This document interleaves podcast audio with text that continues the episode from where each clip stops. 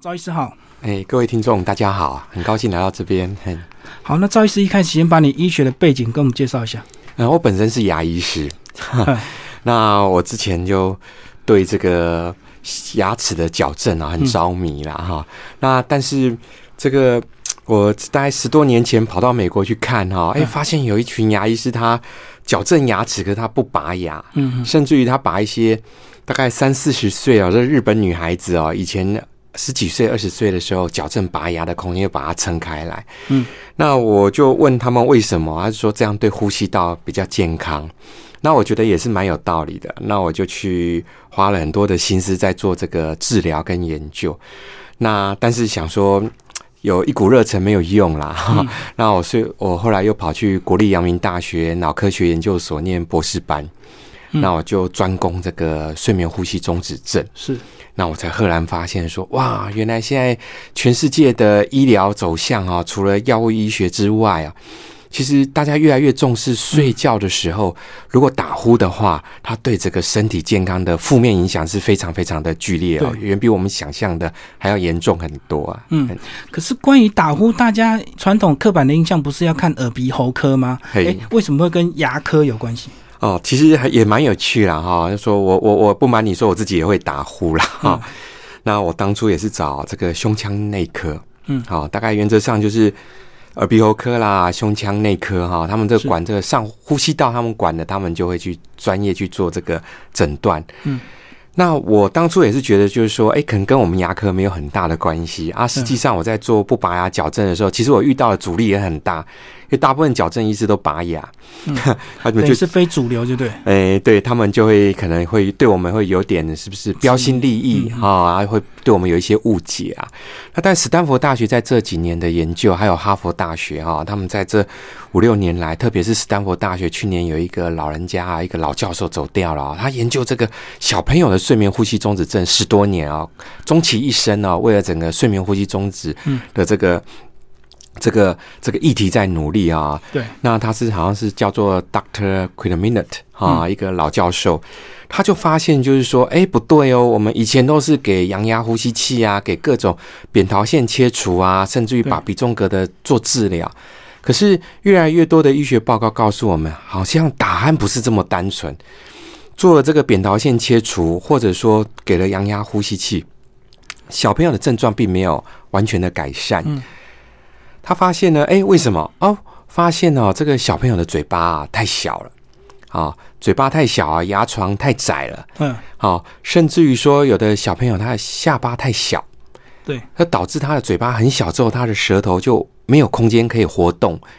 他往后移动的结果就卡住了，哎，把咽喉的这个呼吸道就变得用的比较窄，那比较窄，那小朋友睡觉就很容易打呼了，哎，那所以就变成说，哎，这一块领域就变成一个很新的领域哈，它牵扯到两个，一个为什么小朋友嘴巴很小，嗯，那嘴巴很小的时候，嘴巴就好比是一楼，那一楼的天花板刚好二楼鼻子的地板，嗯，所以嘴巴小的小朋友同时鼻子也不好。啊，这是因为上牙床刚好也是鼻子的地板，那鼻子也会窄。那鼻子一窄之后，小朋友就嘴巴呼吸。对，可是，一嘴巴呼吸的时候，各位想想看，你的舌头一定不可能贴着上颚，一定要放在下排牙齿的后方，你才可以让空气从嘴巴、舌头的上方跟下过去，对，跟上牙床中间这个空通道，能能够吸到肚子、肺部里面。可这个动作就更糟糕了，这样会养成舌头就习惯。掉在下面的这个坏习惯产生，这时候他晚上打鼾的程度就会变得更严重。嗯嗯，那我的学术研究就专门在研究这个口呼吸啊，对这个睡眠呼吸中止症的影响哈。那所以口呼吸，你只要看到小朋友用嘴巴呼吸啊，当然大家就会警觉，哎，鼻子不好。可是你这时候要第二个警觉啊，口呼吸等于是小朋友睡眠呼吸中止症或者说严重打鼾的代名词。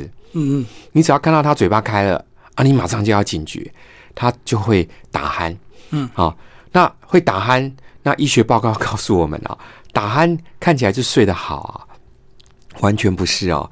现在科学告诉我们说，哎，其实他打鼾之后，他的症状反而不是晚上打鼾这件事情很严重，对，他反而会发生在什么？哎，小朋友注意力不集中，嗯，过动。容易有情绪，哎，甚至有的是变成忧郁，有的是过动啊，所以他的这个脑部的功能变得亢奋或者被压抑，哈，那发现跟什么样？跟长期抽烟的人很像哦，所以讲的是白天的后遗症，就对，哎，白天的后遗症，他症状反而不是睡觉啊，反而是白天啊，成绩受到影响啊，哎，这两天又一篇新的论文，哎，确认哦，它会影响小朋友的成绩啊，然后。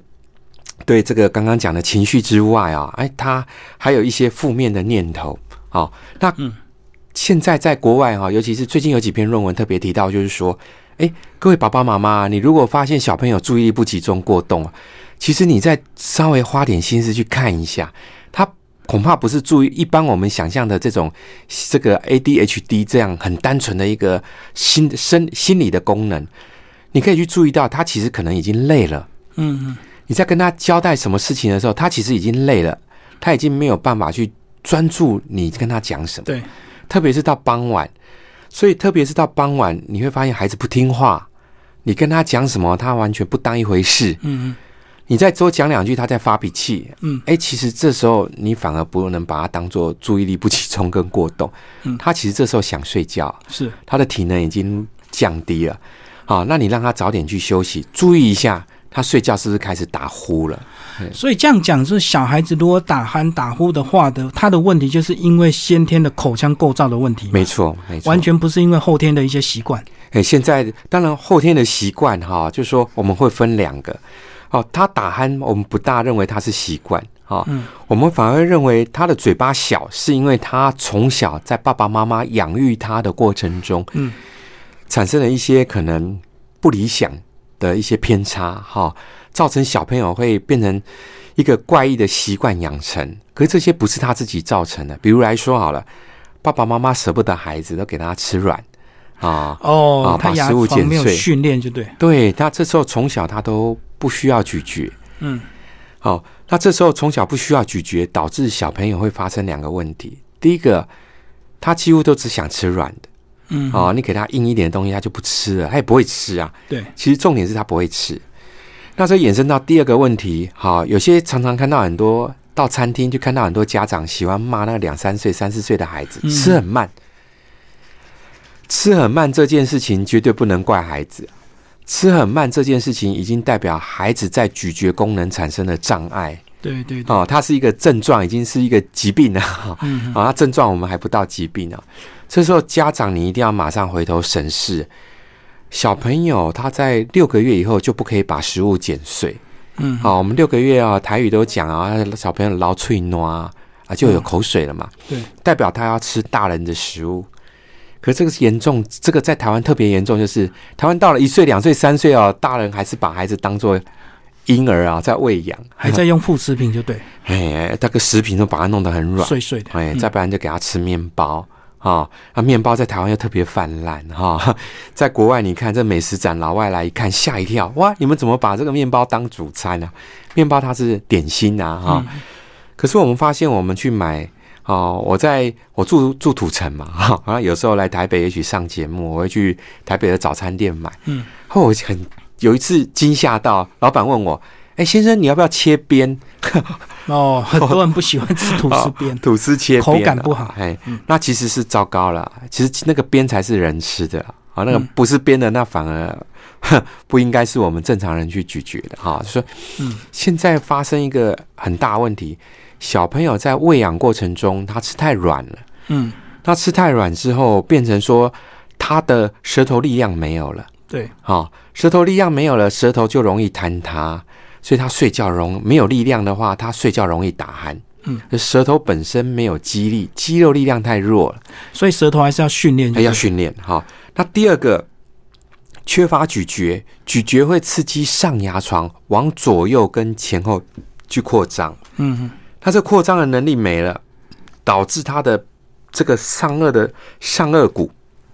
没有扩张，没有发育，就变比较窄，对，变窄，嗯，然后鼻子比较塌。哦，我懂。好，为什么鼻子比较塌？因为我们门牙四颗是所谓的前颚骨，嗯，啊，如果你把食物都用碎的话，小朋友就没有办法像吃巴掌，嗯，哦，前颚就不用用力啊。对，那可是这件事情对这个前颚骨对鼻梁的发育是非常的重要。所以食物变软、剪碎了，小朋友都失去了训练舌头跟扩张上牙床的能力。嗯，那这个上牙床没有扩张之后，那刚提过嘛，你的这个一楼的天花板、嘴巴的天花板就是鼻子的地板。嗯，你嘴巴的天花板没有扩张了，你的鼻子就不好了。嗯嗯，好，那你的上牙床一窄了，这时候下牙床发育通常因为。大部分的人鼻子不好，口呼吸舌头会放在下排，所以大部分下牙床发育是好的。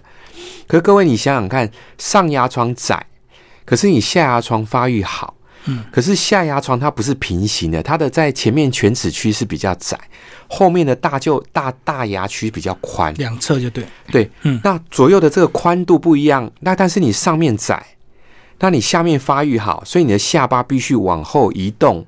让前面比较窄的这个牙齿去对到上面比较窄的牙床，刚好窄对窄，对，所以整个下排会往后，对，所以产生一个代偿性的下颚后缩，嗯啊，那你这糟糕了，哎，这完全都是助长小朋友打鼾呐，小下巴、窄牙床、鼻子不好、口呼吸、舌头又没有力、下巴又小，都会压迫到这个咽喉的气道，所以你会发现说，这样的孩子，啊。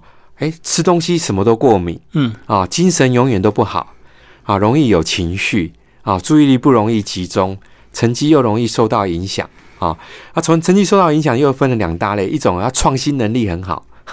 为什么？因为它不容易持续，它会容易东想西想，跳痛就对。对，那但是他要专注力，就通常会变得，不管是有的是学校上课，或者有的去学钢琴，学什么，这老师就很辛苦了哈，不容易，必须要去一直用一些很新鲜的东西去让他突然精神来，啊，再去持续去做这个教学了哈。哎，那这其实都是类似同样问题，缺氧了，吸不到空气了。所以总结来讲，都是晚上睡不好造成白天的一些影响。那刚刚讲到这个呃，除了这个记忆力不集中啊、过动，呃，在书上书里的第一章也有讲到很还有很多的后遗症，对不对？包括什么身体慢性发炎，然后长不高，然后学习成绩不好，还有异位性皮肤炎、气喘、过敏，哇，全部都是这个问题产生的。这个过敏三大症状哈，第一个就鼻子嘛哈，鼻过敏啊，气喘、异位性皮肤炎啊，这个都再三哦，过去已经好多的学术论文都告诉我们，这跟小朋友打鼾有非常直接的关系啊。所以我还在跟医院合作，在做这个牙床扩张，改善打鼾，对改善异位性皮肤炎啊。那最近还有一篇论文，他特别讲什么？光是强迫小朋友闭上他的嘴巴，用鼻子呼吸，就对改善异位性皮肤炎。有明显的效果，嗯，好，那但效果到什么程度？但不是说完全改善了哈。那为什么呢？其实刚刚提到说，你不只是晚上打鼾啊，就是吸不到空气嘛，哈。其实你光白天嘴巴呼吸，跟小下巴、跟舌头没有力，就已经让你的呼吸道变很窄了，嗯。所以你其实白天就已经这个吸空气的能力就变得很差。我举个例子，我女儿。哦，我们以前也不是很懂哦，也是让小朋友，因为孩子很可爱嘛，舍不得嘛，嗯，所以都会尽量给他软的哈。啊，妈妈也会捡食物，我们也是这样过来的。后来发现，哎，不对，牙齿排列不对的时候，我才警觉去帮他把牙床做扩张。嗯，那那时候我就看了很多的书，我就特别注意，睡觉就给他贴嘴巴。他有一天，我太太就跟我说：“哎哎，那个贴嘴巴有有一个蛮特别的特征呢。”我说什么特征呢？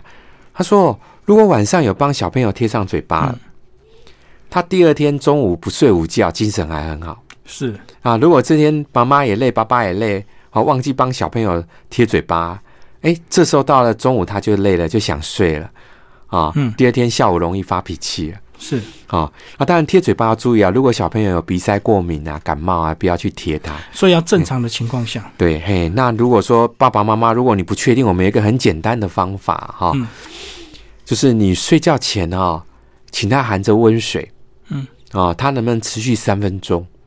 好，那我在临床上我就很单纯，我就我们牙科常常要拍一些记录啊，拍照片，我们有一个镜子，那家里也可以用镜子放在这个上嘴唇。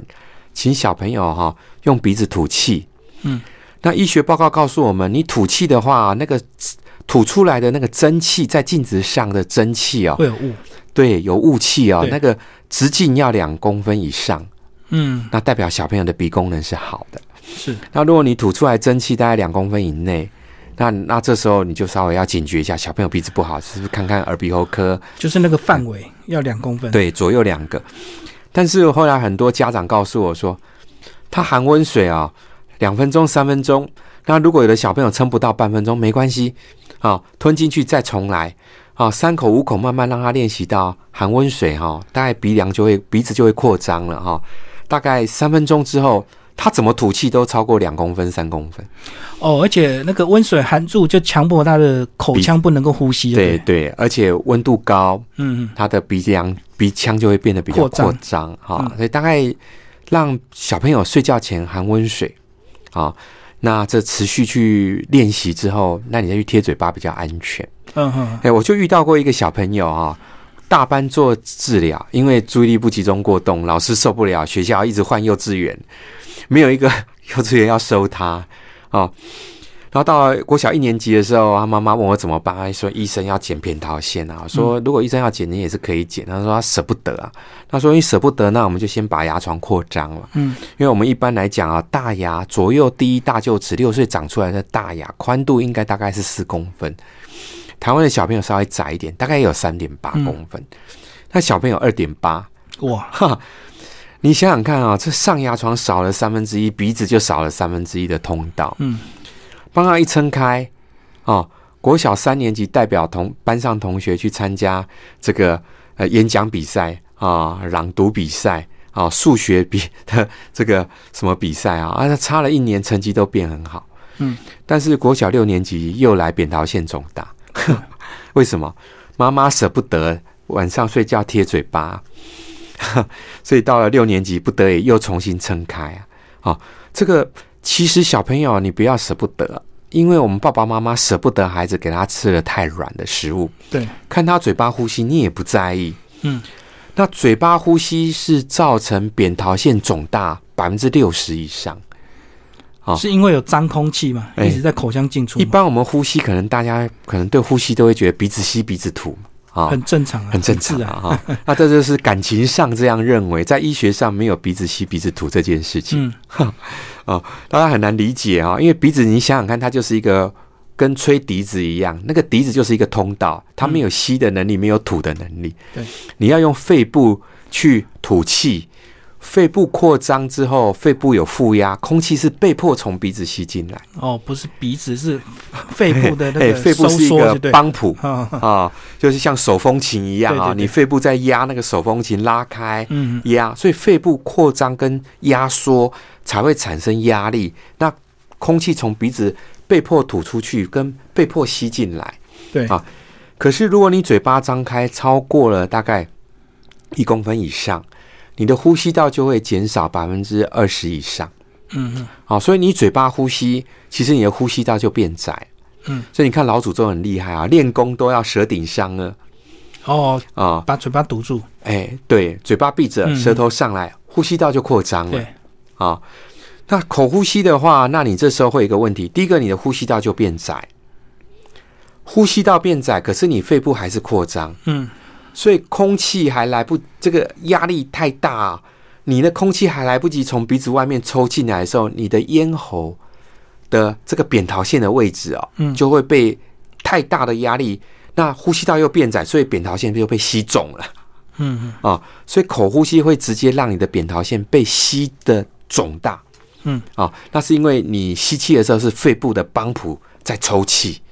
所以它是一直被反复的肿大，才造成发炎，就对。哎，发炎的话，哎，在医学报告它里面都是这个金黄色、金黄色葡萄球菌啊。嗯。那如果你今天是感冒是病毒，哦，那是其他的菌种或其他的病毒、其他的发炎的物质，可是有百分之六十它不是，它是透过这个吸肿的结果造成扁桃腺肿大。嗯，那所以现在最新像，哎，我几个朋友在到斯坦福还有哈佛啊，他们在进修也跟我讲，哎，他们现在就是说，小朋友如果有扁桃腺肿大，他可能就会去看看牙床会不会太窄。对，如果牙床太窄，就会搭配牙床扩张。嗯，那不然的话，他们就有一个新的这个五年前有个学术报告是斯坦福，他说，你只要看到小朋友嘴巴张开，就拿透气胶带把他嘴巴贴起来。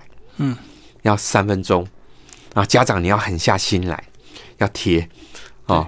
那我最近在跟阳明大学还有一些学校，然后要做这个，诶你知道现在 AI 很夯嘛哈、嗯我们用一个这个树莓派微小电脑，再加上一个这个 Google 它有出那个很像那个 USB 的这个运算的单元，插上去，我们可以去侦测这个教室里面的小朋友有多少小朋友是嘴巴呼吸。哦，哎啊，但是运气不好啊，最近这个这个疫情大家都 新冠状疫情啊、不好测。啊没办法测了。嗯 那我们到之前是稍微简单前测啦，八成的小朋友口呼吸，是，哎啊，但是还没有真的正式去测啦哈。所以说这个口呼吸哦，其实对小朋友本身除了是打鼾的代名词，嗯也是小朋友口呼吸，你看看就很容易感冒嘛。是，啊，病菌直接去侵犯这个扁桃腺的这个第一线的这个这个这个淋巴系统嘛，哈，哦，对，因为透过鼻腔，我们还有一些绒毛，哎，鼻子还可以温暖、潮湿、嗯。过滤、杀菌啊，嘿，啊，嗯。嘴巴完全都没有。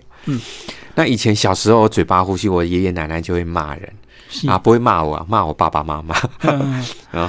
那现在大家都嗯，好像都不管了，嘿哎，可是在，在书里有有也有讲到贴嘴巴这样的一个技巧。那嗯贴嘴巴有这个贴一条、贴两条，甚至整个横的都贴住。那这所这是所谓的这个呃力道的一个差别嘛？哎，原则上还是循序渐进，慢慢来啊就对。因为小朋友他从嘴巴呼吸改到鼻子呼吸，恐怕没那么快。嗯，那有些小朋友很厉害啊，他他他睡不好，他就把它撕掉了。对，那所以我们一般就是说哦，从左右的鼻子边边往下，经过嘴巴贴到下巴嗯，啊，那这样子左右贴一条，让他先适应长一点。就对。对，贴长一点，他还是嘴巴还是勉强可以呼吸。嗯，那慢慢哈、哎，越贴越密，越贴越密，到最后我们就是一条从左到右把鼻子贴，把嘴巴贴住完全，贴住。来让鼻子可以呼吸就好了。嗯，那当然就要循序渐进嗯啊，也不是说你今天一贴很残忍就不让他啊。那有的家长更小心啊，哈，我看到很多哦，因为我原则上六岁以下的小朋友我就不做治疗，就是做训练了，哈，所以很多家长来我就教他怎么去陪伴孩子，所以我都会要求小朋友睡着，爸爸妈妈用手去把小朋友的嘴巴压住，嗯嗯，你会发现小朋友归回就会有点轻微的躁动，一开始。对，可是他还是睡着。对，所以很多家长发现，哎，十分钟、二十分钟、三十分钟，还有家长这样用手按了一个小时哈，哎，他发现孩子也是这样正常呼吸，那他就狠下心来，嘴巴就给他贴住了。有我我前个礼拜都整个每天睡觉都贴嘴巴，就发现真的隔天精神有变好，而且打鼾的声音也变比较小，这样子。嗯嗯嗯嗯，对，那但是这个这最近这两天有一篇新的论文了哈，就告诉我们说，打鼾哦，在成年来说，小朋友我们现在就是比较明确了哈，扁桃腺切除。舌舌头力量要去练习哈，那舌头力量练习，我们原则上就两个，你可能就舌头尽量去顶口香糖，把口香糖咬软，用舌头去把它顶到上的贴上去。对，嗯把它贴平啊哈。嗯那可是实际上舌头力量练习最重要的是大量咀嚼，嗯，吃坚硬的食物啊，哦，哎，那这个你这是根本的问题啦哈，你只要有愿意小朋友吃对食物了，哦，不要再面包哈那些糕点类了哈，尽量面食的也是少，尽量就吃饭配菜，吃饭配菜哈，所以还是来得及就对。哎，原则上都来得及啊。那大部分我遇到都是家长舍不得啊，对，所以我们在临床上遇到都是家长舍不得，嗯，然后我们医生又会急，就会严厉哦，脾气不好，我对病人是很严格，而家长会受不了，嗯，那受不了就就就就不来了，哦，甚至于发脾气。嗯。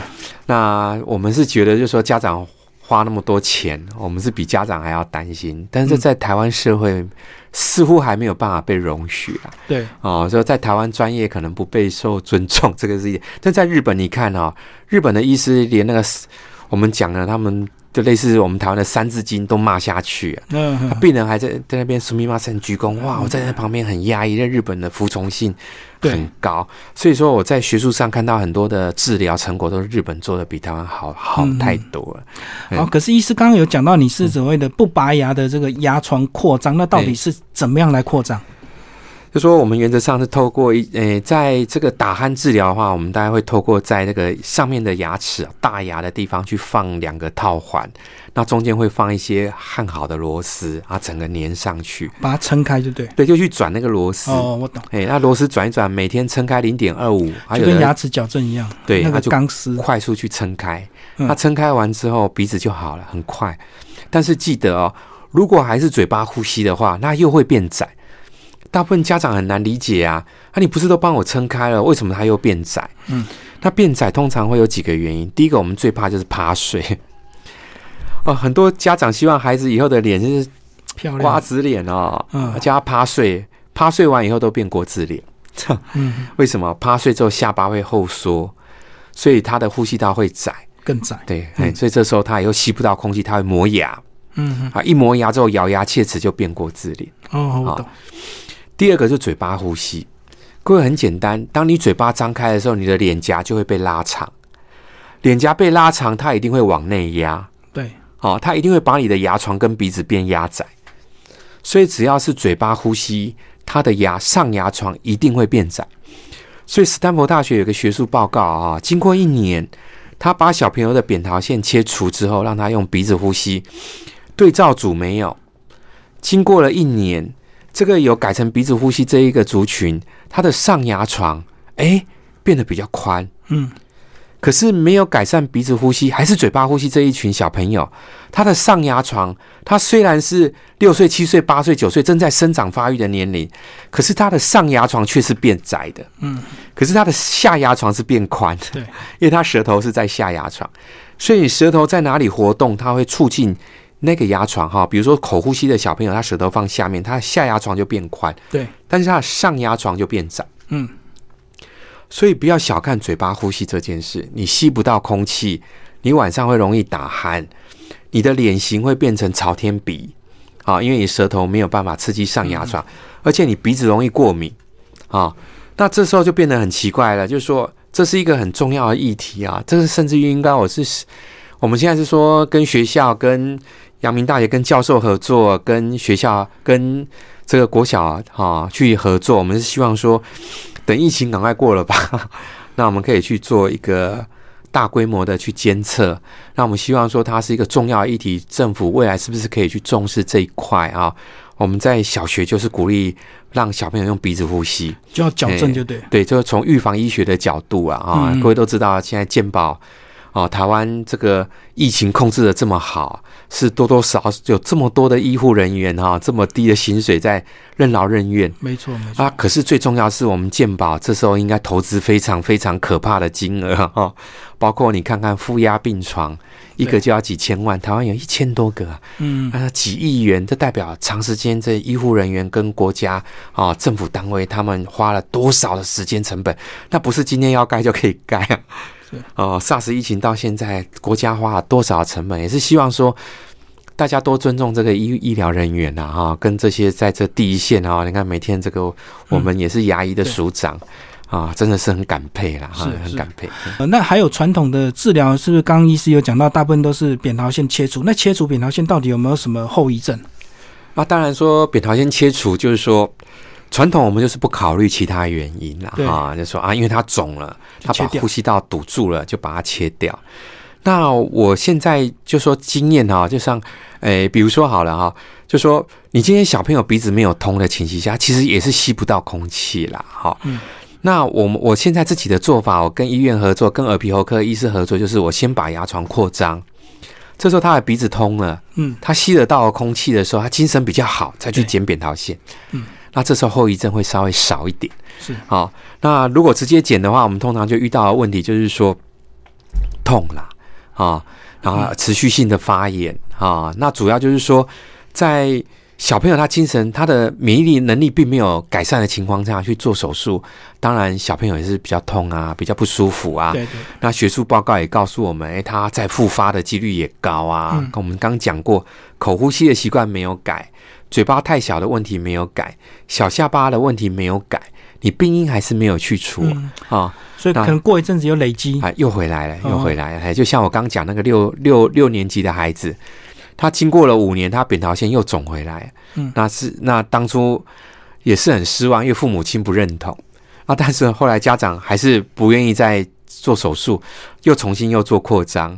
那国小好好扩张啊，你国小一年级、二年级骨头软，很快就扩张，到国小六年级就慢了。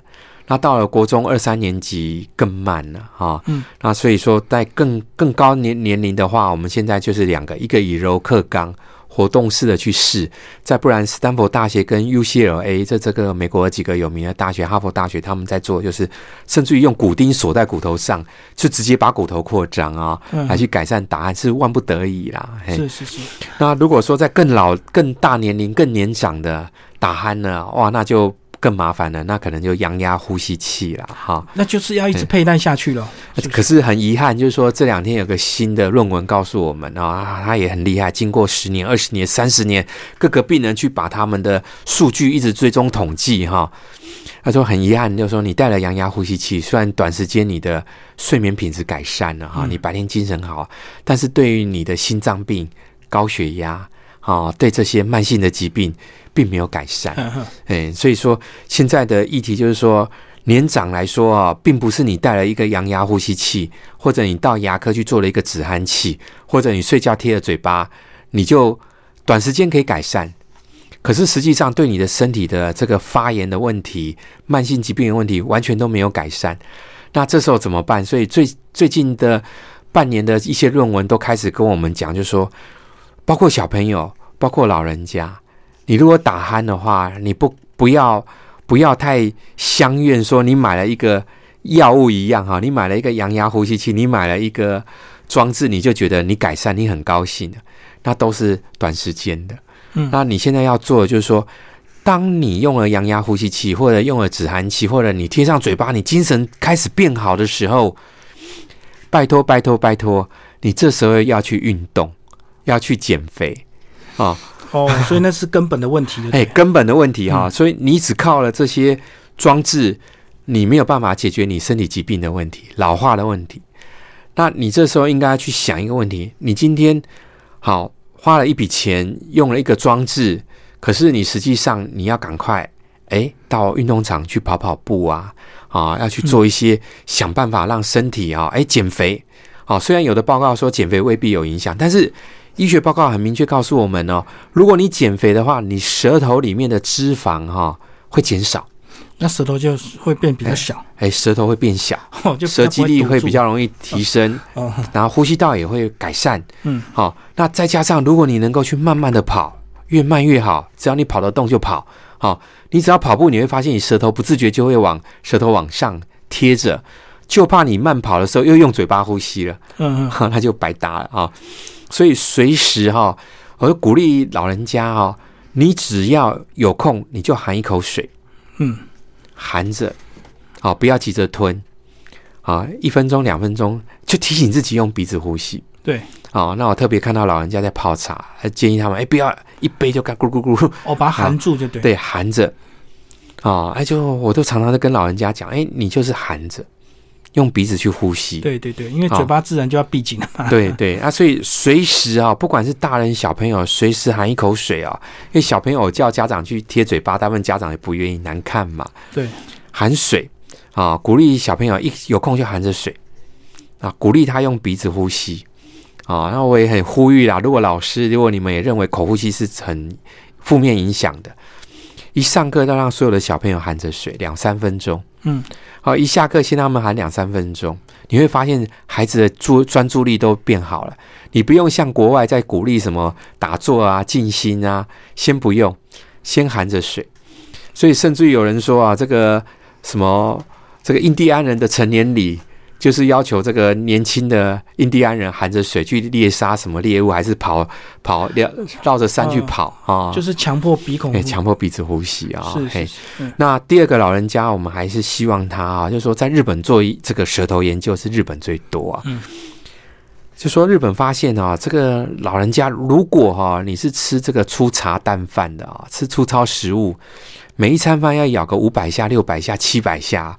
一天咬个两千下、三千下，他的舌头力量最大，他不容易打鼾，他金鸡独立站着的时候平衡感是最好。嗯，好，那你知道他的生理年龄就越年轻了哈。如果都是吃那个面包的东西啊，那你都一一口饭都是一百下、两百下，一餐吃不到五百下哈。各位，你会觉得说哪有可能是吃不到五百下？我都有一次我就很无聊，我就到自助餐店。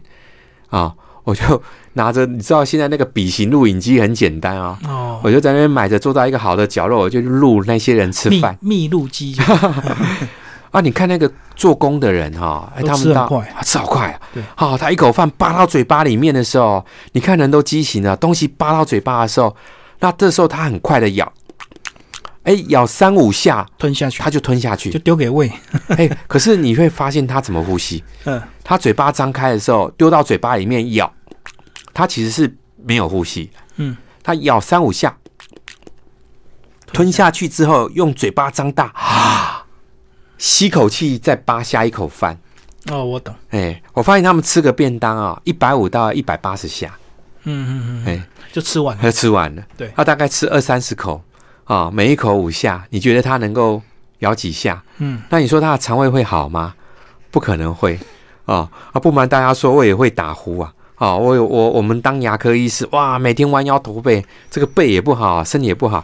有一次我咳嗽咳了两个月，我自己都吓死了。嗯 那最后什么原因呢？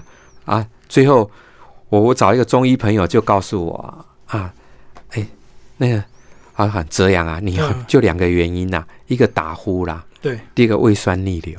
嗯嗯，后那时候想，哦，四五年前想说，怎么可能？这怎么串都串不起来啊！哦，两个会有关联。哦，后来我进了博士班做研究，赫然发现，原来这个胃酸逆流，各位听听看啊、我打鼾是不是这样？哦，对，那我打鼾的话，代表空气吸不进来，才会在鼻子后面、嘴巴后面的软腭会有鼾声嘛，哈、对对，才有这种咣咣咣的声音嘛。震动声。好但是你肺部那么大力的在扩张，空气吸不进来，都已经有鼾声的时候，那你的胃的胃酸这时候也一定会被抽上来。哦，我懂，它吸不到空气，但是那相对的胃酸就吸上来。对，因为这附近所有的通道它都会被它打开，想办法把气东西抽出来。对，那如果像我们医生平常吃东西也是 随便咬随便吞，我们肠胃也是很差是啊，啊、那这时候胃酸一抽上来，晚上又打鼾，胃酸本来就很多了哈、胃肠本来就不好了。那打鼾打鼾有两个问题，第一个打鼾是刚刚我讲的会抽气，会把胃酸抽上来。嗯，啊，因为你躺着更容易抽了嘛，哈。第二个，因为打鼾或睡眠呼吸中止症，血氧浓度就测就降低了，所以我们自己在做研究都是测血氧啊，哇，掉到八十几的啦，七十几的，跟抽烟的人没两样哈，嗯哦，跟那个一氧化碳中毒一样哈，很可怕。那这时候他氧气不足的时候，肌肉的张力会弱掉。那肌肉的张力弱掉，对男生最麻烦啊。几个，第一个打鼾，诶，咽喉的肌肉张力弱掉，嗯舌头就更没力了，啊，更容易打鼾。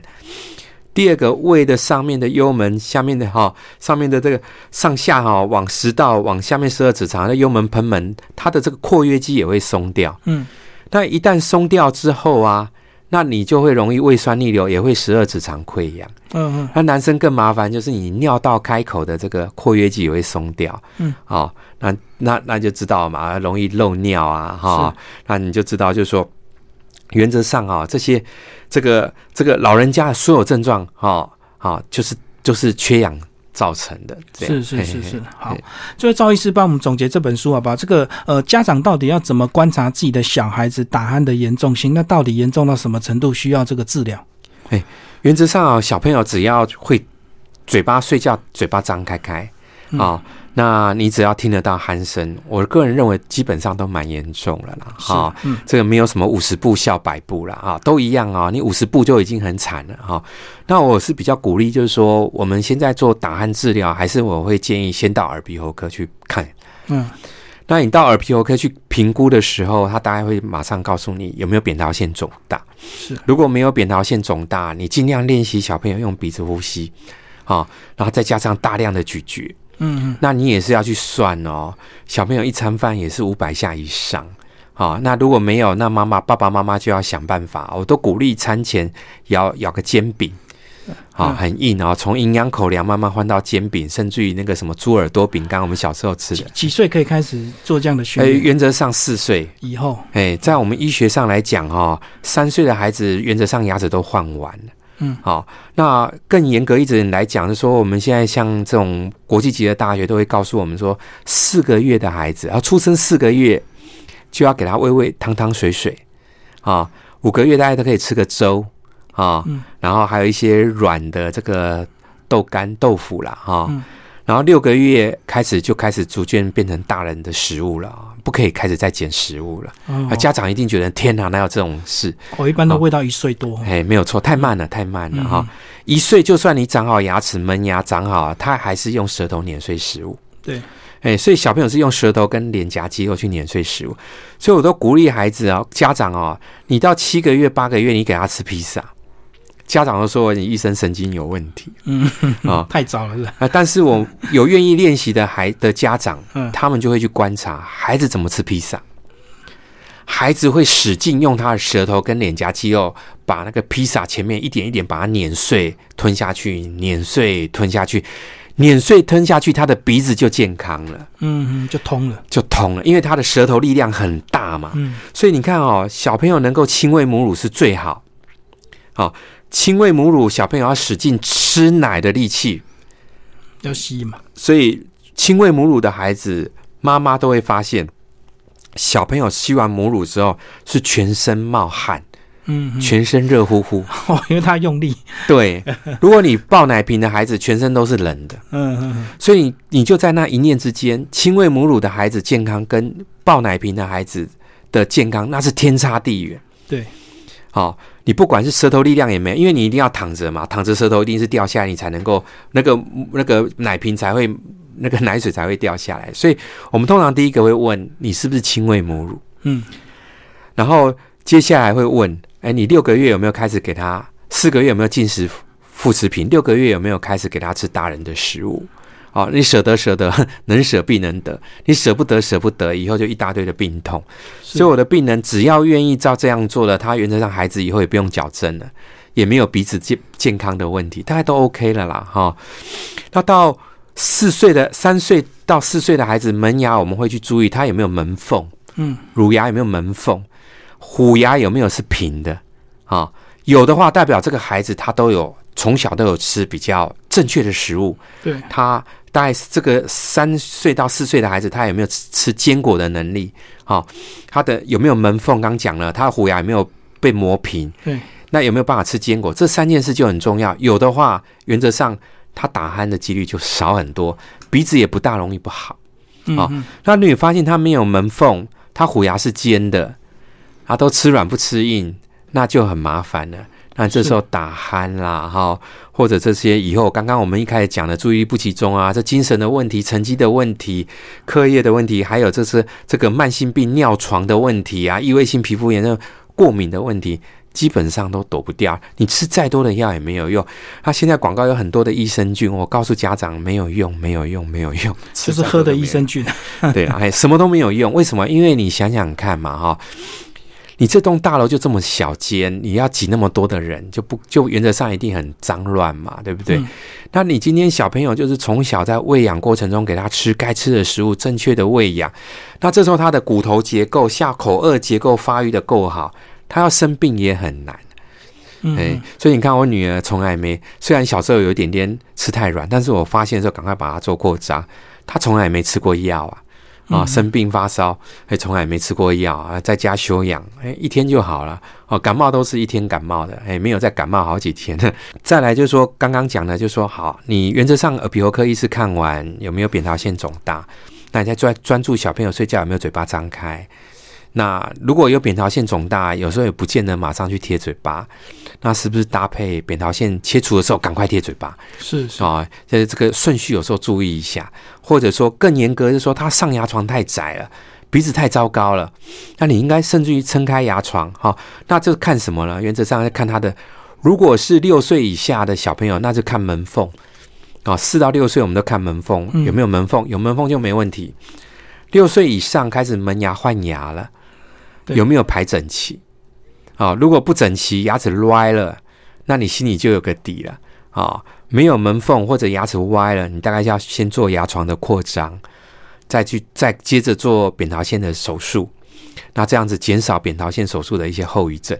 但是你要做这些东西，你要先扪心自问，你愿不愿意大量咀嚼？你愿不愿意用鼻子呼吸？哦，所以还是习惯的问题，对，病因如果不解决的时候，你今天花再多的钱都没有用嘛。我们刚讲过，从小是不是亲喂母乳，四个月副食品，五个月开始啊，这个半流质的食物，六个月已经都是成人食物了。你狠得下心吗？是啊，哎，所以我们就举个例子嘛，非洲的小朋友都没有厚道，没有龅牙，没有牙齿不整齐嗯，啊、他移民到了美洲，第二代、第三代就开始齿列不整、龅牙厚道。可是他原来这个移民同样的兄弟姐妹还在非洲的孩子的他的孙子都没有，还是一样没有齿列不整啊。嗯那因为你在非洲吃什么，你在美洲好命呢？吃太软了。嗯，所以环境就是我们所谓的表观基因，就大家都吃软，爸爸妈妈你吃软，你的孩子就会吃软，所以你的孩子就会齿列不整，你的孩子就会鼻子不好，你的孩子就会打鼾。所以说，现在整个社会氛围都是过度保护孩子。嗯。我我知道主持人有就长期有访问童军啊，然后刚刚好我们一开始也聊到童军，因为我女儿在，我我我我有个好老婆啊，她让我的女儿都有参加童军活动是。哦，哎，就说这参加童军活动，孩子，我女儿我女儿也是很很怪啦哈，她很喜欢参加童军活动，嗯，她只要有她就去报名就去参加，两个原因，第一个可能可以不用家里管，哦，啊，第二个哈、虽然以前在台北的童军团长很凶，嗯，可是你知道吗？在我女儿是很崇拜这个团长，好像什么都会一样，很厉对害，什么会被挨骂归挨骂，可是她会问说，团长，你为什么什么都会？然、后我觉得说，孩子他真的要吃苦，他达成了一个目的之后，嗯他会有一个荣誉感。对，嘿，我会发现最后问题都是家长。啊、哦，不忍心，舍不得，对，那你又讲了一些鼓励他的话之后，孩子信心动摇之后，嗯，毁了。对。所以我每次去，我都在旁边，哇，跟那个团长九十度鞠躬，哎，我团长团长吓到，就说，哎，赵老师不用这么客气，不用这么客气。那我都跟故意在我女儿面前讲说，我说人家愿意花时间带着队，爸爸哈、看诊赚钱让你来那我也愿意捐钱给这个童军活动啊，但是人家真正愿意投资时间，愿意让自己身体变健康，愿意解决一技之能，哎，多很多的技能，对，好，愿意你看大难来的时候哈，那你看看，你只有参加童军活动，你可以有办法去让自己有生存的能力。我说爸爸是真的很佩服，不是说做表面功夫给你看这样子，嗯嗯嗯哎，所以我说跟小朋友的喂养一样，跟参加童军，我觉得好像有点类似。你不让孩子去面对，去让他有独立生活的能力，你从小都过度保护。好，我就有遇到哈、这个这个中医师的孩子来做矫正，然后什么练习都不做啊，怪东怪西，然后现在啊、可能国内考试不好，所以他要到东欧去念这些考、医学哈、嗯，那我心里也是很难过啦。我说你以后还想尽办法要当医生，可是医生应该是比老师还要龟毛，像我一样啊。老师为什么要龟毛？是还不是希望学生成绩好？嗯嗯，那我们当医生是要比老师还要严厉，那是生命啊。对，但是我觉得也很可惜啊，在台湾严格到最后都病人都会跑掉受，不了，嘿，跑掉我是无所谓啊，因为我原则上大概还是会有我的病人，大概七成八成他们还是愿意为自己的健康努力。那我还是很鼓励，就是说跟童军活动一样，跟小朋友喂养一样。当孩子喂的饮食习惯出问题的时候，爸爸妈妈拜托拜托拜托拜托，不是他出问题了，是家长的态度问题。嗯，你你要赶快把他当一面镜子，你从小到大到底是怎么样让他吃东西的？他吃食物的能力都被你糟蹋掉了。嗯嗯，哎，就是说我们创造了一个错误的环境，让孩子错误的饮食，那最后，哎，刚刚主持人我们也提到，错误的饮食导致错误的口颚系统、错误的嘴巴的生长发育，导致他的缺氧之后，哎呀，造成他的成绩、他的心性、他的情绪、他的过敏，很不可思议嘛。嗯，全部都连贯。对，但这些东西都是。我都把所有的论文哈，最重要的论文哈，这种都是分数哦。我们在学术论文里面都有这个 SCI 的点数啊，三分以上，有的还有五分、六分、七分哦。我看了，我真的是很惊讶。是，那我我现在自己也是用 AI 啊，就就请小朋友小朋友从一数到五十，我看脸型，我大概就知道他的嘴巴的牙齿排列、舌头的机能。那我也是希望说，把这个东西越来越普及。那我们也希望跟耳鼻喉科医师哈多合作，还是鼓励家长，嗯，正本清源。你今天做任何的治疗，小时候的时间过了，可是你到国国小，你还是要努力让他大大口吃饭，大量咀嚼，对对，用鼻子呼吸。你今天到了六十岁、七十岁，日本医学报告还是告诉我们，你还是大口吃饭，大量咀嚼，所以我们现在还是要就对，还是都一样哈。各个年龄层，你每一天有没有咬两千次、三千次？哦，那你有没有吃足够硬的食物？拜托拜托，真的面包真的尽量少啊！那面包燕子真的体谅一下，孩子健康是第一啦，哈。是是是，对，然后闭上嘴巴，用鼻子呼吸。嗯那这两件事情，我觉得是可能是我未来终身一辈子要努力要推广广的事情对。好，谢谢谢赵志阳医师为大家介绍《当心打鼾孩子健康拉警报》，时报出版，谢谢。